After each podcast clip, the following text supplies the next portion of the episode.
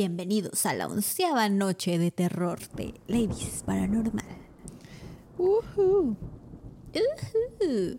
Karen, Bien aguada. ima- Karen bien aguada. No, o sea que muy, Ah, muy ok. aguado, le faltó intención.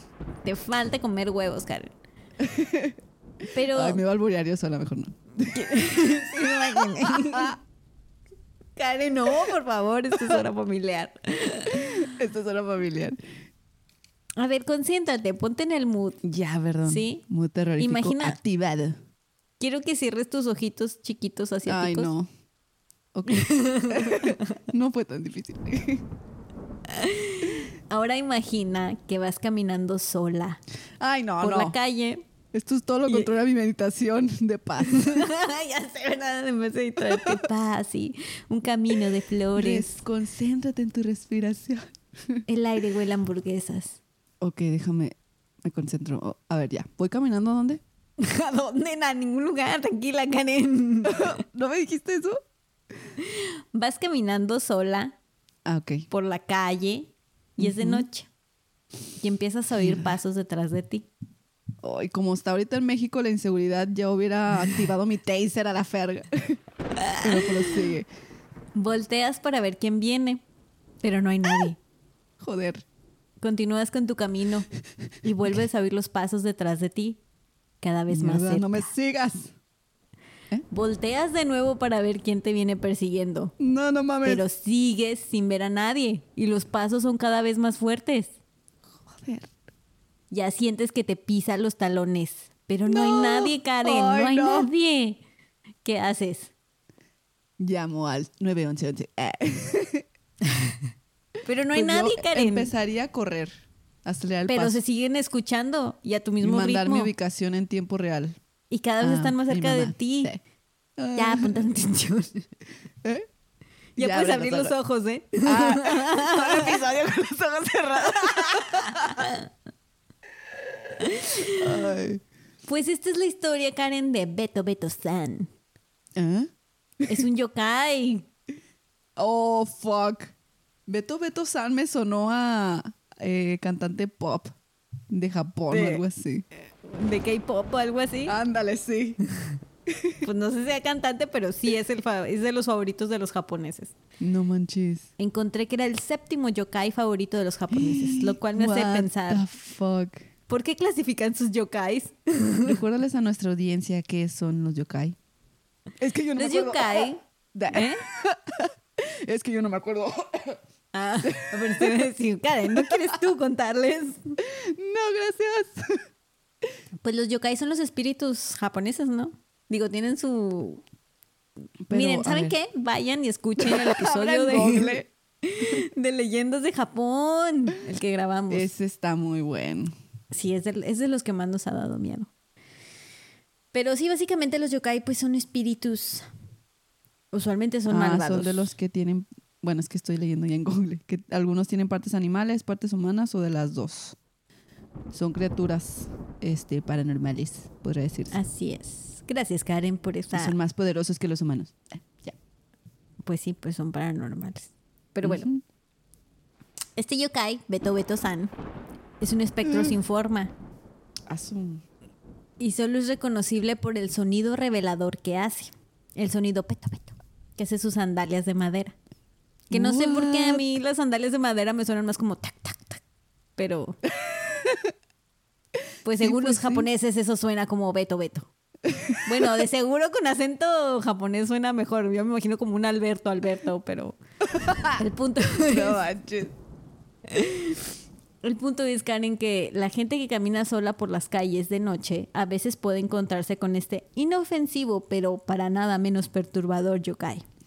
Sincroniza su paso con los de los caminantes y los persigue lo más que puede, acercándose más y más con cada paso que da. Ay, no, qué estrés. Ajá.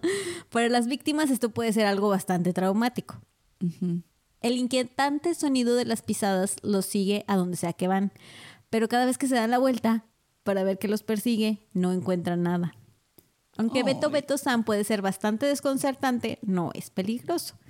Una vez que alguien se da cuenta que es perseguido por Beto Beto San, basta con que te hagas a un lado del camino y digas, después de ti, Beto Beto San. y con eso te libras de este yokai. No seas mamá. Los pasos continuarán hacia adelante y muy pronto se irán desvaneciendo, Ay, permitiendo que el caminante hermoso. continúe en paz. De haber sabido. Y yo sacando Este el taser. Ya sé, ¿verdad? Y el No, nomás déjate, que lo déjate pasar. no, no, Karen, tienes que decirle con amabilidad o no te va a dejar en Me paz. avienta el guarachillo en la frente como a mi El mamá. guarachillo. Toma tu veto, veto. Y la frente Karen. Y me caigo y me pisotea. Bueno, ya. Este yokai tiene su versión invernal, ya que en el norte de Fukui, Beto Beto San se aparece durante las tormentas invernales. Y ahí es conocido como Bishagatsuku. ¿Y de dónde crees que viene el nombre? ¿De dónde? Viene del sonido Bisha Bisha. O sea, Karen, no es obvio. De las botas, ¿sí? Ok. Sí, porque sus Sí, sandalias bueno, que imaginé. ahora, ahora suenan así debido También a la es como nieve que una hay, en el cielo, Barbie. que hay en el suelo. O sea, si usa tacones, va a ser el... Ay, ¿el qué? Mm, ¿Cómo suena un tacón? Taca taca. Ay, no sé. Es que ¿cómo Según se yo ya hay una que no, según yo ya hay una que suena así, pero no quiero decir su nombre porque creo que la contaste en las leyendas. Ah, sí es cierto. Teque teque, Y- mensa. No, cállate. Mira, ese episodio me dejó bien mal. Sí, sí, me acuerdo también a mí. Y, y hoy estoy solita, entonces. Ay. todo. bueno. están muy lejos, están muy lejos. Este, pues sí. También, al parecer, como tú decías, es como una Barbie, tiene muchas versiones. Al parecer, también le gusta salir de juerga. Y se dice que cuando ha tomado algunas copas de más, les va escupiendo en el cuello a las personas que van caminando. Qué asco, Beto Beto San. Se pasó. Como este yokai no es visible por los humanos, un artista del manga llamado Mizuki Shigeru inventó en sus obras la forma en la que él cree que podría ser. No manches. Y bueno, según su imaginación, si quieres búscalo, es Mizuki Shigeru y ponle Beto Beto San. Así como se escucha Beto, como de Alberto. ¿Qué? ¿Mizuki qué? S-H-I-G-E-R-U. G-E-R-U. Y ponle Beto Beto. Uy, no me va a dar miedo. Ah, se ve bastante normal. Ay. Sí. Oye, El- hay uno, y- es una, hay uno que es una bola sin ojos. Es como un Mike Wazowski sin ojos. Sí, le dio el- un cuerpo redondo ojo, perdón. y una sonrisa amigable. A mí no se me hace tan amigable porque es literalmente un círculo, pero no tiene ojos ni nada. Nomás una Sí. sonrisa gigante que recorre todo. Qué loco. Sí, está rara No son creativos los japonesillos, ¿verdad? Sí, me dan miedo. Por dos. ¿Mm? Pues vaya, vaya. Vaya, vaya, Beto, Beto. San. Dante, Yo pensé Dante, que iba a ser un poco más... Dante, Dante, San. un poco más terrorífico en imagen. Sí, Pero digo, si la escucho verdad, eso, claro que me voy a cagar. quería un respiro de... O sea, como ya casi vamos a la mitad, quería un respiro de... Algo más tierno. de tanta cosa perturbadora. Y dije, bueno, uno que te deja en paz. Sí, porque de hecho, pues nomás te molesta un ratillo. Y si eres amable, ya te Digo, no es como paz. que me lo quiera topar, pero prefiero eso a lo demás. Pero bueno, Dante, Dante San, ¿qué tienes para nosotras hoy? Uy. Ya me retiro. Nah, no, lo voy a escuchar. Siempre me voy. ¿Somos hombres o somos payasos? ya va.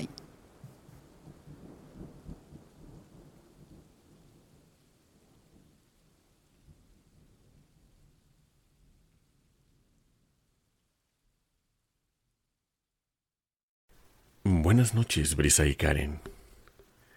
Esta noche escucharán, junto con su audiencia, un cuento de terror sobre esos entes sin forma que no podemos ver, pero sí podemos sentir y escuchar. ¿Alguna vez te has sentido vigilado? ¿Has experimentado la incómoda sensación de que alguien te observa? ¿Has escuchado pasos andar detrás de ti o tu nombre llamar en la oscuridad? Es justamente eso lo que siente Esteban. Un hombre en sus treintas que vive solo a medio mundo de distancia de su familia. Hace años que dejó la comodidad de su hogar en Bogotá para perseguir una nueva oportunidad laboral en la lejana Austria. Vive en un departamento de una sola recámara, baño y cocina compartida en un edificio que tuvo que ser remodelado después de los bombardeos que azotaron dicho país durante la Segunda Guerra Mundial. No habla el idioma por lo que no puede comunicarse con sus compañeros de piso que no hablan inglés, ni mucho menos español. Igualmente, esto no es necesario ya que Esteban pasa la mayor parte de su día en la oficina, donde hay gente de todo el mundo con quienes sí puede conversar.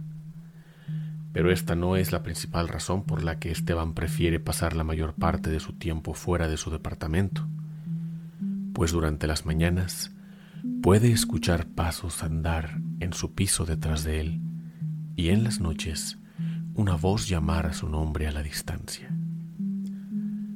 Todo empezó en el momento que puso pie en ese sitio. La madera del suelo crujía, había humedad en las paredes por la falta de iluminación natural en los pasillos, y le daba la impresión de que cualquier fantasma iba a aparecer en los rincones oscuros y fríos. Era una atmósfera lúgubre y vieja que no brindó ningún entusiasmo a Esteban, pero no había nada que hacer.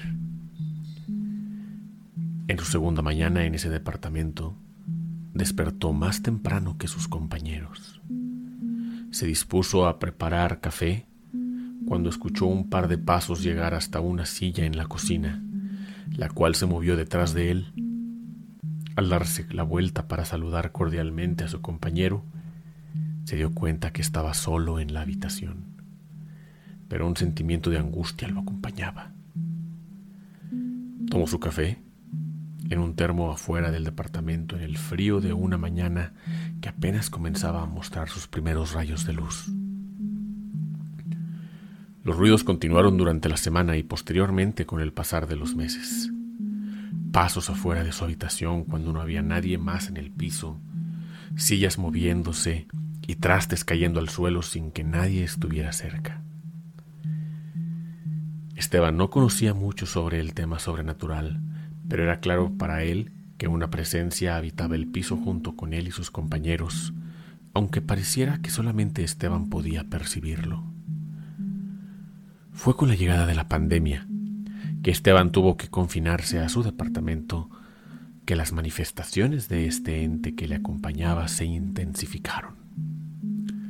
Golpes provenientes del interior de los muros a plena luz del día, pisadas cada vez más cautelosas andando detrás de él y hasta rasguños similares a los de un canino tratando de escapar de la presión de las paredes.